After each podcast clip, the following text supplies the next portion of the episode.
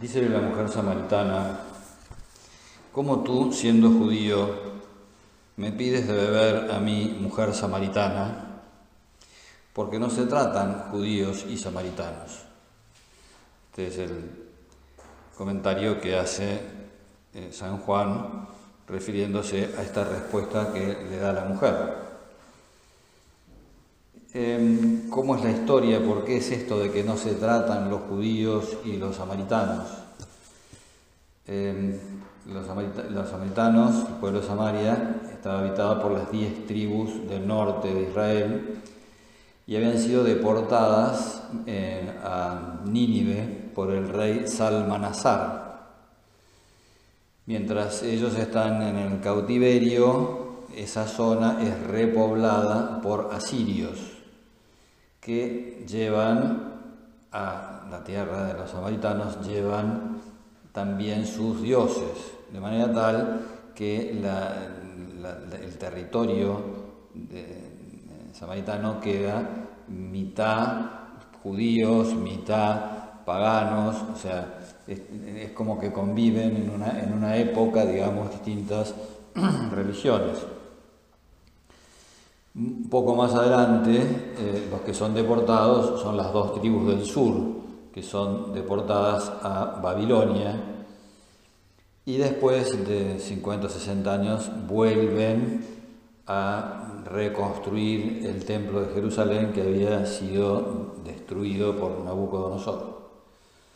Bueno, la cuestión es que parece ser que los samaritanos se oponen a la reconstrucción del templo. Bueno, y entonces ellos dicen que no hay que adorar a Dios en Jerusalén, sino que hay que adorar a Dios en el monte Garizim. Bueno, ya tenemos un problema. Este, Houston, tenemos problemas.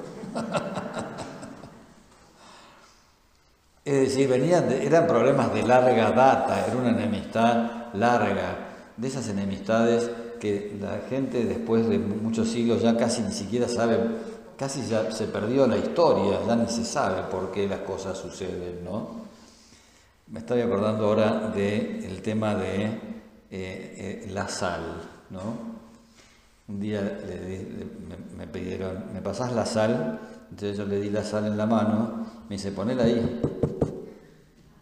¿Cómo le digo? Sí, ponela ahí, apoyá sobre la mesa. Yo no entendía nada, ¿no? No, porque si vos no apoyás la, sal sobre la mesa, se pierden las amistades.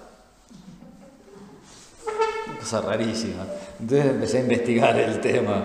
¿De dónde viene esto? Entonces, claro, durante mucho tiempo la sal fue un medio de pago. Entonces, y, se paga, y, la sal venía en, eh, en, unos bloques, ¿no? Entonces, a veces sucedía, sucedía lo siguiente.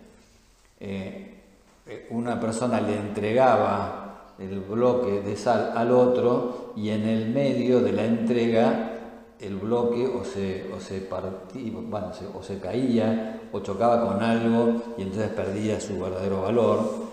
Entonces eh, el, deudor le decía, yo ya te pagué. Y entonces el acreedor le decía, no, se te rompió a vos, todavía no me pagaste. Entonces, así, por eso decían, se pierden las amistades. Entonces, cuando vos el bloque de sal lo depositabas sobre la mesa, ya habías pagado. Si el tipo se le rompía después, ahí se conservaban las amistades. Bueno, es una tontería esto que les estoy contando, ¿no? pareciera que no tiene nada que ver, sí, en realidad no tiene nada que ver. Pero bueno, a mí Está bueno conocer las historias, saber de dónde vienen las cosas, porque sabiendo de dónde vienen las cosas, uno puede de alguna manera intentar armonizar, intentar descubrir cuál es la parte de responsabilidad que cada uno tiene en el asunto, porque eso de no hablar, eso de que eh, no, ya no hablamos, ¿no? A, veces se, a veces se oye decir, ¿no? a lo mejor entre... en la vida familiar o, por ejemplo, en la vida política, el diálogo está cortado, ¿no? Está cortado el diálogo. Puede ser en la familia, puede ser a, nivel de, de, todo tipo de, grietas, ¿no? Como se dice vulgarmente, ¿no? Ya no nos hablamos, se oye decir con frecuencia, así es mejor. Hay gente que considera que para evitar problemas lo mejor es no hablarse, lo mejor es mantener la distancia. ¿no? Eh, como dice Lelutier, allá tú, acá yo. Aquí, a chico allá tú, acá yo.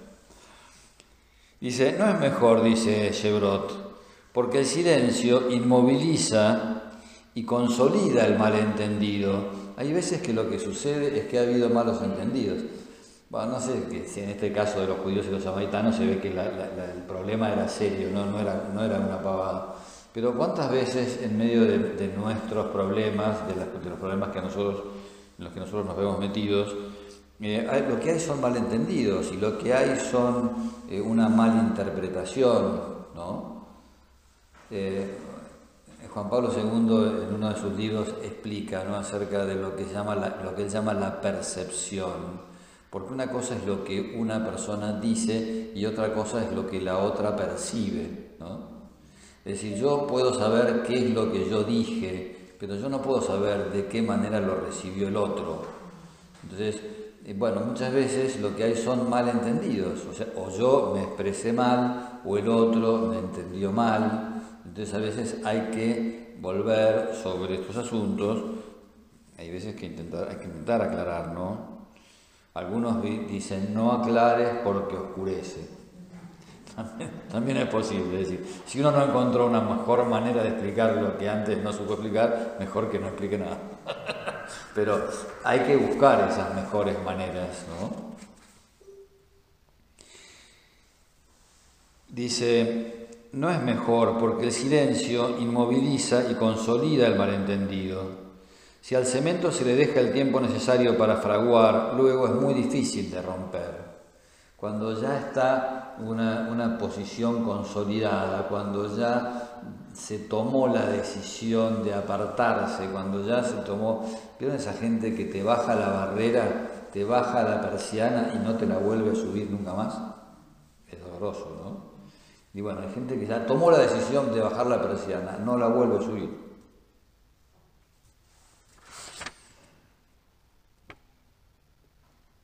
Dice, la manera, la manera buena es la de Jesús, es la de, empezar el diálogo, ¿no es cierto? La, de animarse a reanudar el diálogo o empezarlo, ¿no?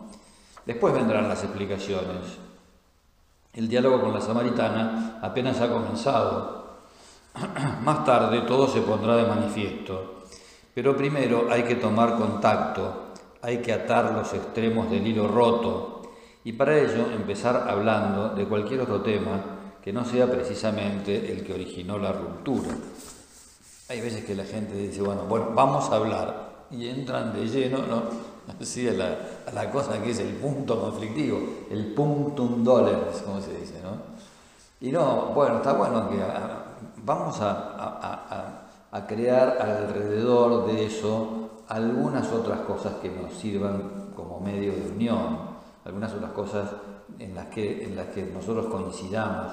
No ataquemos directamente aquello que nos divide, porque tenemos muchas otras cosas que compartir. Eh, ¿Cuántos prejuicios existen, no? en, todos los órdenes. Eh, me acuerdo, me viene ahora a la cabeza una historia que a mí me encanta. La escuché em, en una, época en la que estaba bastante eh, con, unos proyectos específicos. ¿no? Bueno, lo conocí al Toti Flores, no sé si ustedes lo conocen, al Toti Flores, eh, y lo conocí a Martín Churba, su, su socio, para las que no conocen, el Toti Flores era, era piquetero y tenía a su cargo varios cientos de eh, planes trabajar. Hasta que en un momento determinado dijo, no quiero más planes trabajar, quiero trabajar. no planes, quiero trabajar de hecho, de... porque el trabajo dignifica. Entonces le decían, Toti, en Argentina no hay trabajo. Entonces el Toti les decía, en Argentina lo que no hay es empleo, trabajo hay. vamos a generar trabajo. Y entonces se asoció con Martín Churba. Martín Churba, diseñador de modas, un tipo que ya había triunfado, digamos, y el Toti estaba empezando a ser más o menos conocido.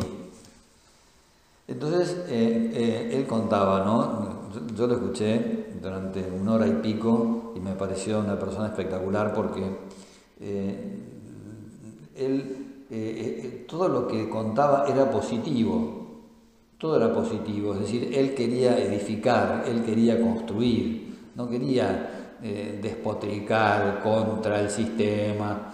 Bueno, evidentemente sí que tenía que eh, vencer determinados prejuicios. Entonces él contaba, ¿no? Dice, yo un día me estaba haciendo un asadito y lo llamo a Martín por teléfono. Me atiende Martín. Martín siempre atiende el teléfono cuando yo lo llamo. Hola Martín, ¿qué estás haciendo? Estoy laburando, dice, estoy proyectando, me dice Martín. Claro, él, yo comentaba el Toti, él, empresario famoso, estaba laburando yo, planero, sindicalista, me estaba morfando un asado espectacular. bueno, entonces, eh, interesante, ¿no? Después lo escuché a Martín Churba. Entonces, este, dice Martín, yo no lo estoy ayudando a Toti, Toti es mi socio. Es decir, no me vengas con que yo te estoy ayudando. No, no, no, no, no es así. Nosotros somos socios. Eh, preciosa la, digamos, la, la unión entre este, bueno, claro, tenían, pero ellos tenían que vencer esos prejuicios, ¿no? Entonces, este, por ejemplo, dice Toti, mira, la verdad es que eh, me parece que Martín te está embromando con los precios porque se está quedando con la parte del león, se está quedando con la parte de Magor. Preguntale a Martín cuánto gana él por cada guardapolvo que vendemos. Entonces, Martín, ¿cuánto ganas por cada guardapolvo que, este, que vendes? Y yo gano, no sé, tantos pesos. Y, eh, pero me estás, me estás embromando, eso, yo gano muchísimo, yo gano, que yo, 20 pesos. Bueno, pero si no estuvieras conmigo, ¿cuánto ganarías? Cuando no estabas conmigo, ¿cuánto ganabas? 5. Ah, entonces no me digas que yo te estoy embromando. Estás ganando cuatro veces más de lo que ganabas antes. Después hicieron unos gorritos, ¿no? Entonces eh, Martín le presentó a Pampita. Entonces, también le decían, le decían a Toti, Toti te están probando, preguntarle cuánto saca por cada gorrito. entonces le hizo, le hizo, la misma pregunta, ¿no? Y también, bueno, es cierto, Martín ganaba más que Toti. dice, le dice Martín, oíme, si yo no, no, te presento a Pampita, ¿a quién le vendé los gorros?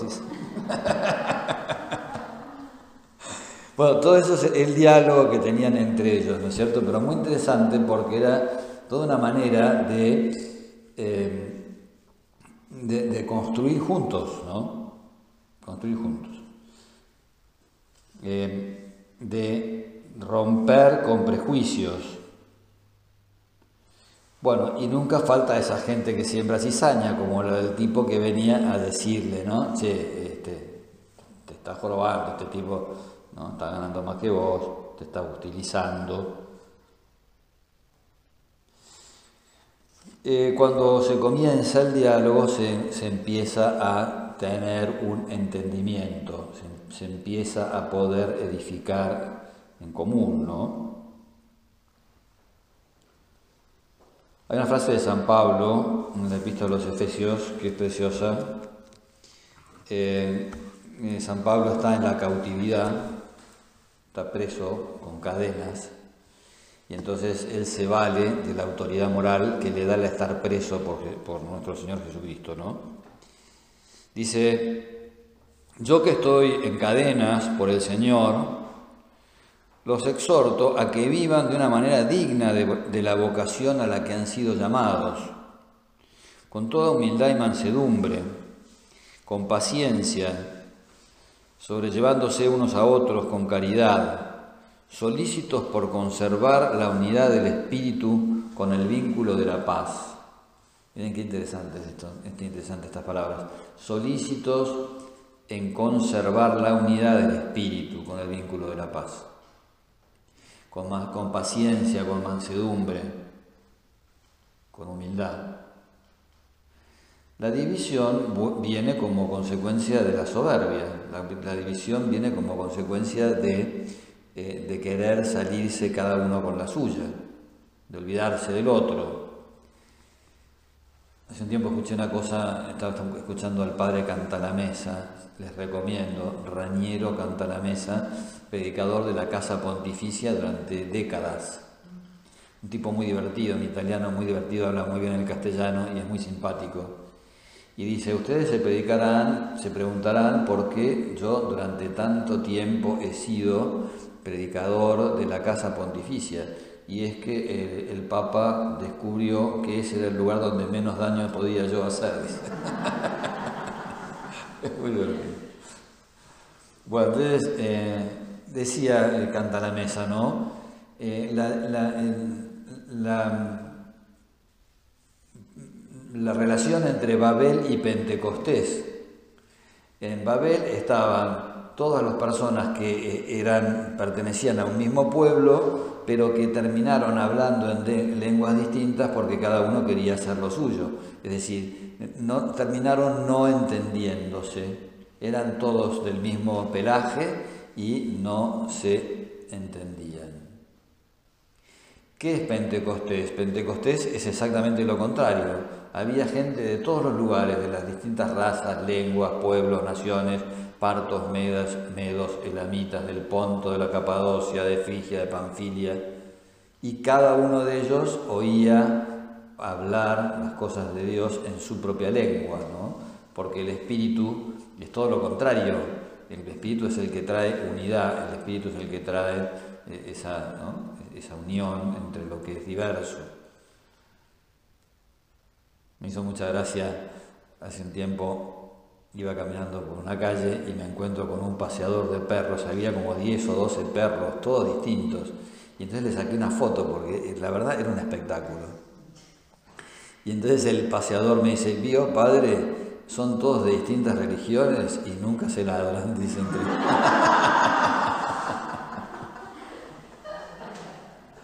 se llevan bien entre ellos a pesar de ser de distintos pelajes, ¿no? Y nosotros a veces nos agarramos, porque eh, el padre Castellani también tiene una, una, frase, es una fábula muy divertida, va, muy divertida. Dice, era un diálogo entre, entre el carnero y el cordero, ¿no? Los dos estaban mirando al perro pastor. Entonces el el cordero dice, qué buen tipo el perro pastor. Y el carnero dice, el perro pastor es un tipo raro, y el, cordero le pregunta, ¿y qué es ser raro? Ser raro es no ser como yo, le dice el carnero. Esa es la definición de raro, el que no es como yo. yo soy el tipo normal, yo soy el punto de referencia, ¿no? O sea, lo, demás, digamos, se define por referencia a, la normalidad, por ejemplo. ¿Qué, es un tipo alto o un tipo bajo? Y, y ustedes compárenlo conmigo y se van a dar cuenta. Si es más petizo, es muy petizo. Si es alto, es muy alto. Entonces nosotros nos, constituimos como el patrón, ¿no? como la, el parámetro de lo que es normal. Bueno, entonces, em, no, hay, mucha, hay cosa muy buena, distinta, que es distinta de nosotros. Eh, hay mucha riqueza, hay mucha cosa, eh, mucho, hay mucho que aprender de, todas y cada una de las personas que tenemos a nuestro alrededor. Hay veces que nosotros nos acercamos para, hacerles el bien a los demás, ¿no? Y, la verdad es que terminamos este, siendo beneficiados ¿no? con, con, las virtudes ajenas. ¿no? Bueno, eh, decía un autor espiritual decía, es propio de un buen corazón mirar siempre primero lo bueno y después lo malo. Porque efectivamente no se trata de cerrar los ojos, no se trata de ignorar las diferencias, no se trata de decir que todo es bueno, porque no, tampoco se puede ser ingenuo. Hay cosas que sí, que están mal y que, bueno, que hay que intentar cambiarlas. Pero eh, qué distinto es cuando uno se acerca y cuando uno de veras se interesa por el otro.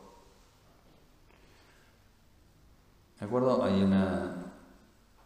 Yo quiero, quiero honrar a esta señora, lo he hecho más de una vez porque yo creo que a ella le debo mi vocación al Opus Dei. Yo tenía entre los 15 y los 18 años, tenía un grupo de amigos y de amigas, y esta era la madre de unas amigas mías. Y siempre me llamó la atención cómo ella tenía un interés real en cada una de las personas. Eso fue, diría yo, creo lo que más me impactó, ¿no? Eh, qué sé yo, éramos unos chiquilines, teníamos 15, 16 años, un día apareció ella, estábamos discutiendo sobre temas, no sé, de historia o de política, ¿qué, es lo que puede ser saber un chico de 15, 16 años sobre esos temas? Y ella, eh, mientras estábamos discutiendo, ella este, apareció, yo estaba hablando y me callé la boca. O sea, cuando apareció ella, me callé, ya no tenía más que decir. Y entonces este, me dice, no, no, pero eh, eh, sí, continúa con lo que estabas diciendo. Y, yo me di cuenta que no, que no estaba haciendo teatro, o sea, Em, de veras le interesaba la persona que tenía delante. ¿no? Todos los de, los de nuestro grupo de aquella época la recordamos siempre con, esa, con ese gran cariño, con ese gran respeto, ¿no? porque era, eh, tenía esa, esa, manera de ser. Ella no, no intentaba, em, digamos, como hacerse amiga de los amigos de sus hijos. No, o sea, la verdad le interesaba cada una de las personas que tenía delante. ¿no? No, hacía teatro, porque hay gente que de vez en cuando uno se da cuenta, ¿no? Teatrera o teatrero, o sea, verso total. Y entonces esa gente es como que a uno le, le cae mal, ¿no? Bueno, eh, esta mujer tenía esa capacidad de descubrir primero lo bueno, esa capacidad para eh, para, apoyar a la gente que hacía las cosas bien, para que la gente se sintiera bien. Es como que mm, mm, daba gusto esa, eh, entablar esa relación, ¿no es cierto? Uno se sentía gusto.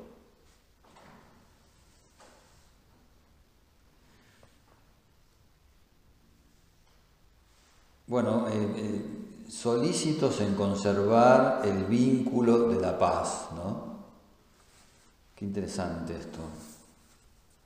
La unidad del espíritu con el vínculo de la paz. Solícitos quiere decir eh, poniendo esa actitud positiva, poniendo, o sea, no descuidando la actitud de, de crear juntos, ¿no? de hacer cosas juntos.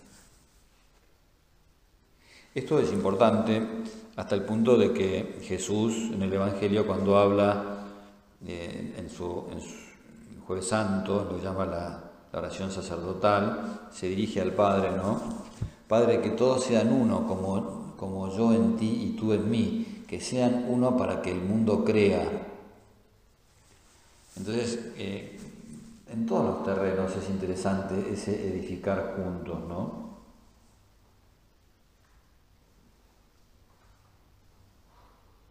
Ese, construir, ese restaurar. Hay una frase, ya no me acuerdo de dónde es, pero es como que el Señor dice, hablando de, la gente buena, ¿no? te llamarán restaurador de casas en ruinas. Está bueno esto, ¿no? Ser restaurador de casas en ruinas. Esto, este lugar que estaba destruido, estas piedras que estaban todas, cada uno por un lugar, este diálogo que estaba eh, absolutamente cortado. ¿no? Qué importante construir puentes.